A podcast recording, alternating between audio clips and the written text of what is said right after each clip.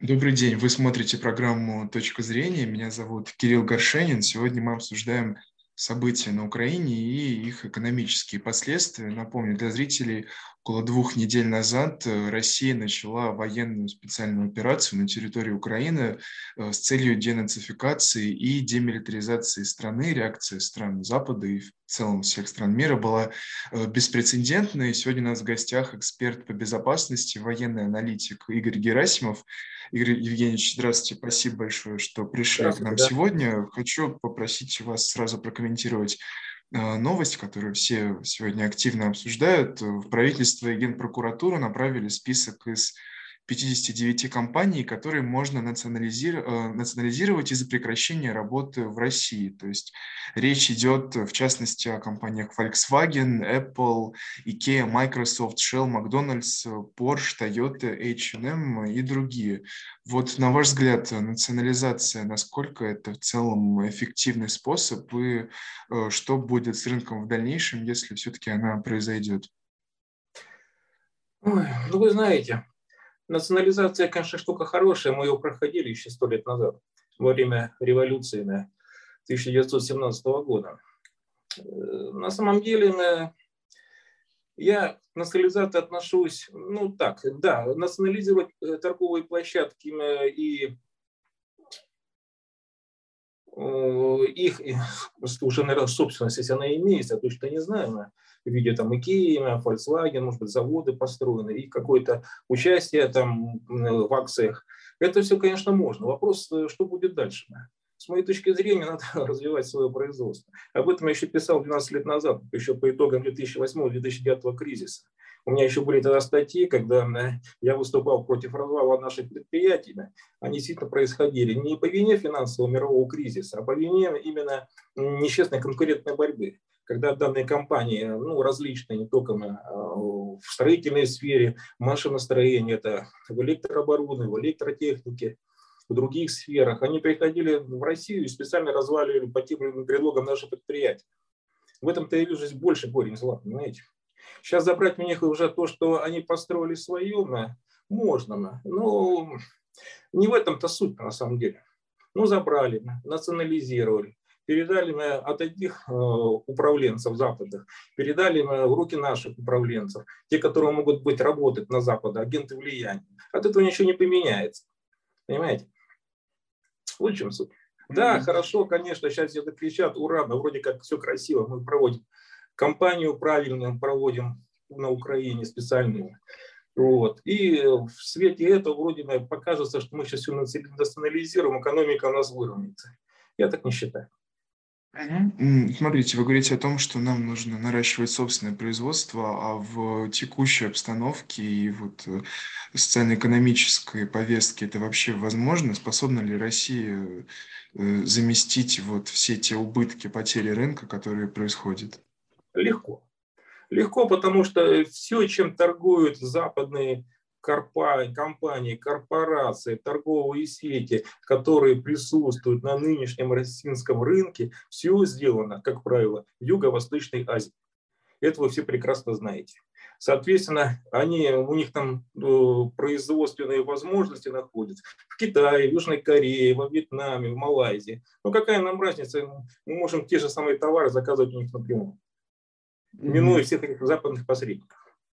Угу. Ну, хорошо, это что касается массового производства. Вот смотрите, а, если речь идет, допустим, о высокотехнологичной продукции, такие как процессоры, допустим, они производятся исключительно в, в Европе, в странах Запада, в Китае нет соответствующих технологий для производства, а, и при этом эти процессоры, они имеют ключевое значение для работы всей нашей IT-системы.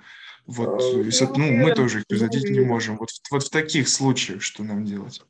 А я, кстати, не уверен, что это так на самом деле. Почему? Потому что работа еще 14 лет назад советником по безопасности одной крупной компании, у которой было несколько заводов в регионах. Это электротехнические. И вот одна, один завод поставлял изделия на предприятие нашей атомной промышленности. И там был один нюанс.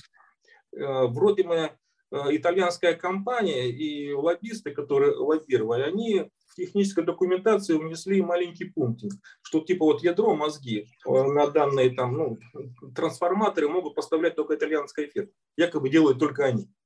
На самом деле это делалось все в Малайзии. За 25 долларов компания продавалась за 4 тысячи долларов. Понимаете, это плата. У mm-hmm. нас рядышком было великолепное предприятие под Москвой, Зеленоградский завод электроники. Надо его поднять.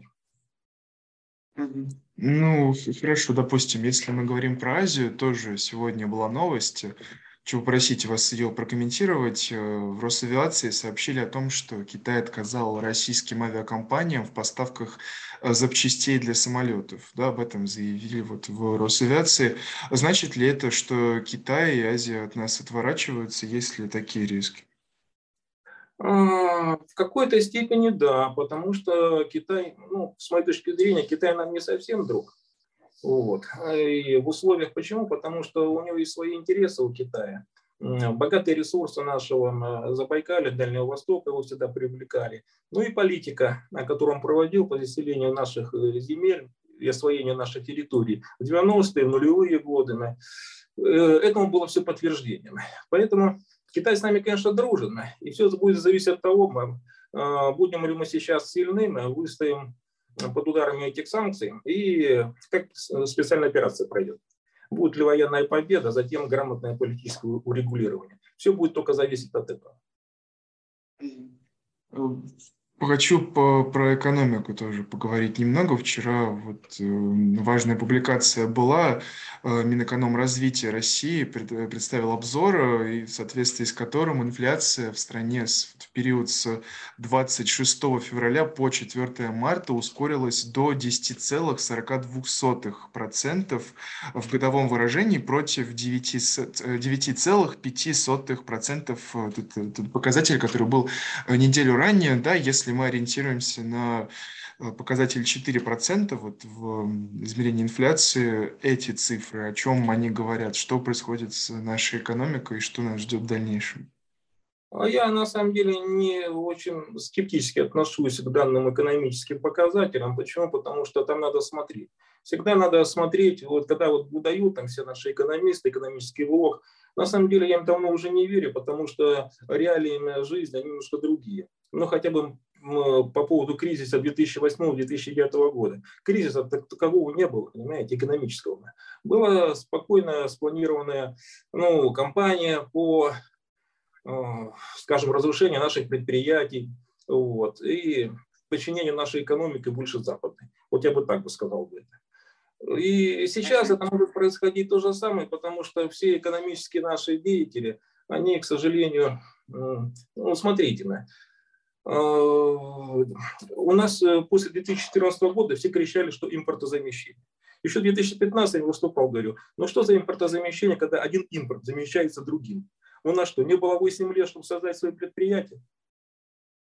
И куда смотрел наш экономический блок, наше правительство? И почему сейчас, скажем, вот эти высокотехнологические предприятия, которые за 8 лет Э, мы могли э, создать, они не созданы. Да, есть какие-то импортозамещения в оборонной сфере, я согласен. Вот. А в основном только мы подняли за это время сельское хозяйство, ну что там из легкой промышленности и оборонной mm-hmm. сферы, ну более того. Ага. Ну, это ну, хорошо. А, а почему, вот, на ваш взгляд, так произошло и так происходит? Почему мы пошли по простому пути, условно говоря, начали, как вы говорите, замещать импорт импортом, а не производить собственный. Кто вот в этом виноват? А, Все очень просто. Виноваты, на, на, понимаете, ну, как вам сказать, наш президент, я его очень поддерживаю в данной кампании. Хоть мы вот начали немного операцию чуть раньше, чем бы для нас она была бы лучше. Почему? Потому что ситуация, ну, в данном случае, с моей точки зрения, на Украине, она не совсем была готова для решения этих вопросов. Но, к сожалению, нам не дали то благоприятное время, что могли решить. Нас э, спровоцировали на эту войну в большей степени Соединенные Штаты, потому что они накачали Украину оружием, вот, и не давали на, э, именно той ситуации, когда мы вошли бы на Украину, и нас бы действительно там с цветами вы все встречали. Вот. Мы начали в таких трудных условиях. Они этого ждали. Вот, ударили по нашей экономике, что вполне, в принципе, было ожидаемо, закономерно. Ну, те, кто умеет думать, они давно это все понимали, а те, кто занимает э, должности, положения, посты, они почему-то это видеть не хотят. Почему так происходит? Ну, наверное, это все сложилось опять из 90-х годов, все рас, э, ну, э, прорастает. Почему? Потому что Эм, к сожалению, вот сколько я убеждаюсь, ну, просто маленький пример приведу, приезжал на заводы в Красноярске, на Биробиджане, там были заводы, крупные заводы. Вот в Красноярске был завод, который я курировал, там на нем работало 2000 человек. На эти должности, на генерального директора, назначались люди без образования, это же просто без высшего образования. Вот. А их э, основная задача была не развитие предприятия, а наоборот, на разрушение его, чтобы мы, ну, опять же, подчинение нашей экономики, ну, конкурентному влиянию или просто экономическому влиянию ну, западных компаний. И, кстати, экономический опыт, имея счета за границей, имея детей на образование там получает, на кого не работает, надо спросить каждого конкретного человека. Какие из этих санкций, против, э, которые против нас вводятся, являются, на ваш взгляд, самыми опасными и губительными? Никаких. Я вам скажу больше, даже открою, может быть, здесь маленький секрет. Санкции нам на благо, что санкции 2014 года, они нам на благо пошли. А сейчас санкции пойдут еще больше на благо. Я вам, э, смотрите, дело в том, что э, в данном случае можно порадоваться, что президентом Соединенных Штатов является Джозеф Байден. Почему? Я анализировал просто его все успехи, и они меня очень порадовали. Но если я просто буду короток, э, почему? Это вроде политика, но имеет отношение к экономике. Когда-то Джозеф Байден в 2008 году, еще раньше, помогал Грузии. Чем кончилась для Грузии война против России и давление на Россию? Потери Грузии территорий. Абхазии, Южной Осетии. Так? Потом Джозеф Байден помогал на... Еще раньше он помогал Ираку. Чем кончилось в Ираке? Развалом экономии, гражданской войной, образование ИГИЛ. Он тогда был, по-моему, в Сенате или в Конгрессе курировал вопросы международной политики. Вот. Потом Джозеф Байден помогал Украине в 2004 году. Чем закончилось? Крым ушел к России, Донбасс отпал. Сейчас, по большому счету, вводя санкции, почему? Джозеф Байден помогает Европе. Чем кончится для Европы? Цены растут на энергоносители. Соединенные Штаты выживут. Я уверен, что для них они переживут этот вопрос. А вот Европа кончится тем, что в Европе наступит коллапс экономический. Они к нам еще будут проситься. Потому что Европа без нашего нефти, газа и других э, ну, тех ресурсов, которые они отсюда вывозят, добывают, она просто не выживет. Угу. Ну, то есть, на ваш взгляд, э, санкции, которые сейчас вводятся против России, они никак ей не вредят? Они на благо России, ребят, они на благо России, вот увидите. На самом деле, по моим прогнозам, это мы это почувствуем, конечно, не сегодня, думаю, не завтра, мы почувствуем к осени. Мы почувствуем к осени, что ну, это будет. Ну, смотрите, хорошо, в таком случае как быть, э, допустим, с тем, что у нас приостановлена сертификация Северного потока-2 и отказываются от наших энергоносителей, которые являются одним из основных источников э, дохода в России? Мы не знаем, куда сбывать газ. А вы уверены, что они являются основным источником дохода в России? Вот этот э, газ, который мы продаем. Давайте задумаемся. Президент говорит, у нас цена там стабильная, ну, примерно 245 долларов они продают. Мы продаем, но это мы продаем, а сколько попадает в бюджет. В «Газпроме», который поставками занимается, там же куча разных людей, владеющих акциями. Вот. И они далеко не, ну, бенефициарами являются не Россия, не государство в основном, и даже не российские граждане. Поэтому все дивиденды от нашего газа получают западные ну, люди конкретные, какие-то компании, какие-то круги. Мы с этих денег-то практически, из-за того, что мы поставляем, у нас копейки-то идут на самом деле в наш бюджет. Это всего так. Что мы теряем? Мы, тем более Хорошо, сейчас... Какой в таком случае основной... А какой в таком случае основной источник дохода в России? В России налогообложение за счет народа. Угу. Основной источник в России это налогообложение, не более того. И продажа наших ресурсов много за бесценок. Я как-то, у меня был контакт так, я там в своей статье писал, я был в Сибири, в Иркутске, я смотрел, как там рубается тайга. Вот. Начинался разобраться с этим вопросом и понял одну простую вещь. Когда наши все вот ресурсы, ну, дерево, допустим, растет ну, не менее 100 лет, 150, вот, рубится, выводится за границу, бюджет ничего не получает. То есть там такие схемы придуманы, что а, ну, компания, которая занимается вырубкой, берет кредиты, вот, вырубает и вроде на не конъюнктурно, за границу сплавляет, вот, здесь платит э, банкам проценты, бюджет попадает копейки. Получается, у нас в пустыне, бюджет ничего не получает, за границу уходит вся наша древесина. И так во всем. Ну, смотрите, я все-таки вернусь к налогообложению. Если у нас эти санкции вводятся, то в любом случае люди теряют свои рабочие места с закрытием представительств западных компаний, инфляция растет, потребительская способность, она уменьшается в целом значительно, и получается обороты, темп просто экономики, они сокращаются. Налоги, соответственно, тоже, поступление налогов, они тоже, соответственно, с этим сокращаются. Почему тогда вы говорите, что санкции никак на нас не влияют? Ну а как? Если мы контракт дожжетной в газовой сфере пересмотрим, допустим, сейчас по 245 там, долларов там, за кубометр, а в Европе продают по 3 тысячи. Даже если мы договоримся с партнерами по 2 тысячи, вот, будем поставлять им меньше объемы, а прибыль у нас будет выше. Надо контракты пересматривать. И мы ничего не потеряем, только выиграем. Это, а, но, понимаете, в чем дело? Вы посмотрите лучше на обменный курс. Почему у нас наш рубль, им там в соотношении к доллару и евро, они имеют такие заоблачные соотношения? Никогда не думали? Почему самая богатая страна в мире природными ресурсами, по сути дела, ну, самая бедная? Что-то э, такое устройство нашей экономики, что мы, экономисты наши такие мудрые и грамотные, они никак не могут правильно организовать у нас благосостояние нашего населения.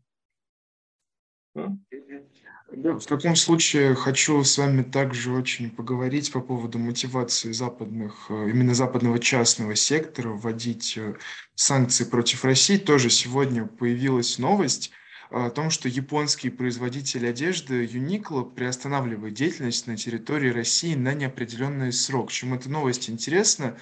Какое-то время назад эм, глава этой компании заявил о том, что они будут продолжать работать на территории России, так как россияне не должны страдать из этой политики, они должны иметь доступ к одежде. Одежда – это, ну вот, как он отметил, один из самых основных потребностей человека. Вот это наталкивает на мысли о том, что что-то произошло, кто-то там что-то пересмотрел. Вот что касается именно частного сектора, большие потери для а, что происходит? Почему они принимают это решение? Есть ли, на ваш взгляд, элемент давления а, или это их а, желание внести какую-то свою лепту в то, чтобы ну, повлиять, так, в таком случае, скажем, на российскую экономику? Понял. Я понял, Кирилл, ваш вопрос. Смотрите, ну есть же геополитика, вы же знаете правильно, геополитика. Вот, это когда там большие страны, они ну, за счет геополитики реализуют свои интересы национальные. А есть геоэкономика. Про геоэкономику у нас как-то не принято говорить, даже на наших центральных каналах, как правило, обсуждается политика, геополитика. А геоэкономику никто не обсуждает. А геоэкономика такова, что все западные бренды или как там компании, они, как правило, подчиняются тем или иным кругам западным. Вот. И что в Азии, что в Китае, ну, в Китае, может быть, в меньшей степени уже, Япония, да, и Австралии, Канады, э, в Соединенных Штатах, в Бразилии и так далее. Они все исходят из одного центра. Понимаете, управление идет из одного центра. Ну вот. Сейчас, сколько мне, вот, допустим, известно, центр управления такой глобальный, геоэкономический, находится в Лос-Анджелесе, США. Ну, а почему в таком случае Китай такие решения это принимает, если Китай, наоборот, конфронтирует Соединенными Штатами, является его соперником геополитическим, геоэкономическим и так далее? А, Китай, он с Соединенными Штатами, конечно, соперничает, но э, Китай имеет, как бы сказать, свое видение развития своего государства и, наверное, своей даже, можно сказать, миссии такой. И поэтому тут политика, она немножко такая не совсем понятная, с одной стороны. Вот, потому что он, с одной стороны, конкурирует, с другой стороны, э, ну, понимаете, вот все э, китайский технологический технический взлет, он, в первую очередь, основан на э, промышленных, ну, скажем так, технологиях Соединенных Штатов, западного мира. Вот так. Поэтому он немножко связан, завязан на все эти технологии. Ну, я не говорю только по промышленный шпионаж, есть те технологии, когда производство Соединенных Штатов из Западной Европы, и той же Италии выводилось в Китай за счет использования дешевой рабочей силы. Mm-hmm. Вот, и там, Нет, ну это понятно, что, что все страны взаимосвязаны в той или да. иной степени, но просто да. зачем им поддерживать эту политику антироссийскую по ну, развалу экономики нашей? Очень просто, большие ресурсы, мы самые богатые. Понимаете, это то, о чем я говорю. У нас есть то, чего нет ни у кого. У нас есть э, великолепный народ наш, на самом деле, смекалистый. Вот. Почему? Я могу это тоже подтвердить, если ну, будет интересно. Вот. А на самом деле у нас просто очень богатый природный ресурс. Это то, что ну, сам доллар и евро – это просто бумага. Она ничем не обеспечена. Она обеспечена верой в то, что эта бумага что-то стоит, не более того. У нас же рубль, его надо привязывать к национальным ресурсам. И тогда это будет самая твердая валюта в мире. Понимаете? Этого пока не происходит. Поэтому у нас э, обмен идет по каким-то ну, условным э, показателям, что вроде бы они более цивилизованы, как они считают, и они более развиты, а мы не цивилизованы менее. Хотя у нас там, 7,5 тысяч лет нашей истории, если надо взять там, по старому или летоисчислению. Вот. И поэтому у нас валюта знаешь, наша не такая, она твердая. А, но это не, экономически никак не обосновано, понимаете? У нас почему-то наш блок давно предлагали мы, и идея не нова, привязать наш вот рубль к природным ресурсам, сделать его твердым. И, кстати, вот сейчас это возможно. Вот сейчас это возможно, когда нас специально выдавливают из э, западной экономической модели, сейчас это возможно. То есть еще вопрос в том, как мы сейчас можем это реализовать. Сами по себе ну, санкции не страшны. Страшно то, сможем это сделать или нет. Вот этом проблема есть. Если мы ничего делать не будем, тогда да, тогда потом время пройдет, и там прогнозы, допустим, даже мои не сбудутся, все скажут, вот ты был неправ. Нет. Если ничего не делать, ничего не получится. Да, если экономический блок наш не будет перестраивать нашу работу по, импорт, по импортозамещению, только не замещение одного импорта другим, а развитием своей экономической базы, технологиями, и тогда все будет великолепно. Вот в проблема. Игорь Евгеньевич, в заключение хочу вот вам такой вопрос задать, тоже касательно санкционного режима. Россияне многие переживают из-за того, что там закрываются какие-то магазины, которые они любят, предприятия общего питания, ну, в общем, что-то, что уже Э, встроилась в какую-то повседневную жизнь. И есть два мнения. С одной стороны, есть эксперты, которые говорят, что санкции – это такая вещь, которая очень, очень легко принимается, но при этом быстро откат... Э, но при этом наоборот, очень сложно откатывается назад. Только решается с другой стороны. Кто-то говорит, что э, санкции будут продолжать вводиться, но при этом после оценки, переоценки того ущерба, который эти компании получат, они смогут э, пересмотреть ту политику и э, возобновить свою деятельность в России. Вот что думаете вы? Стоит ли нам э, в условиях этих постоянных новостей о закрытии представительств в России поддаваться панике? Или стоит просто ждать, что в какой-то момент, когда закончится острая фаза, уже все вернется на круги своя хотя бы частично?